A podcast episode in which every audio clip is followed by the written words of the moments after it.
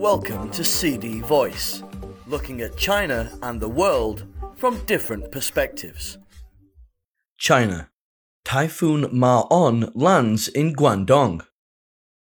Typhoon Ma-on, the ninth typhoon of the year, made landfall in the coastal area of Dianbai County of Guangdong Province on Thursday morning, bringing heavy rainfall, especially in the west of the province. Ma-on made landfall with gales of around 119 kilometers per hour. After its landfall, the typhoon moved northwest at a speed of about 25 kilometers per hour, passing through the city of Maoming in Guangdong.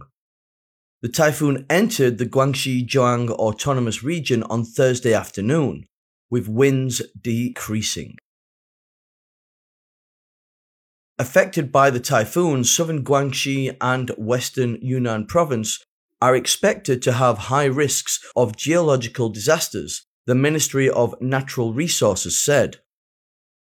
Before landfall, the ministry activated a level 4 emergency response, the least severe in a four tier system, for possible geological disasters triggered by the typhoon.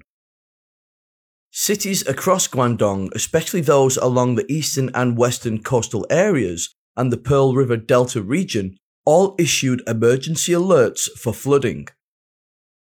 Several sections of expressways in Maoming and nearby Yangjiang and Zhanjiang cities in Guangdong were closed, according to the local traffic police authorities.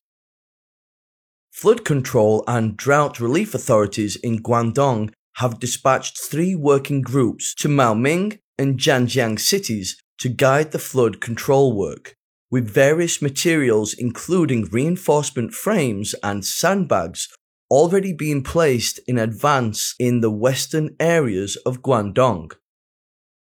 A total of 162 reservoirs exceeding their designated water levels during the flooding season had been verified in the province, according to the Water Resources Department of Guangdong.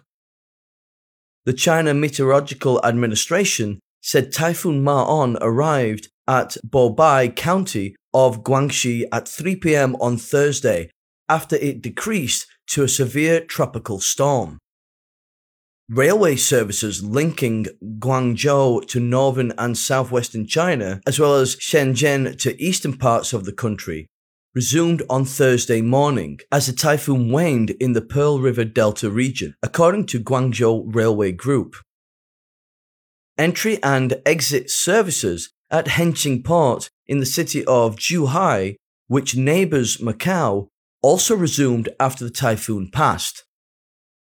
Traffic on the connecting line to the Hong Kong Zhuhai Macau Bridge and the temporary construction bridge of the artificial island at the Zhuhai port also resumed on Thursday afternoon, according to the local traffic police authority.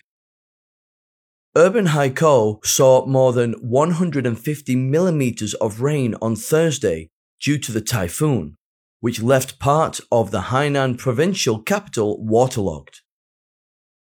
10 flights at Haikou Airport and two more at Sanya Airport in Hainan Province were cancelled on Thursday. Earlier, ferry services in the Qiongzhou Strait and operations at three ports in Haikou were suspended from 8 pm on Wednesday. That's all for today. For more news and analysis, buy the paper until next time.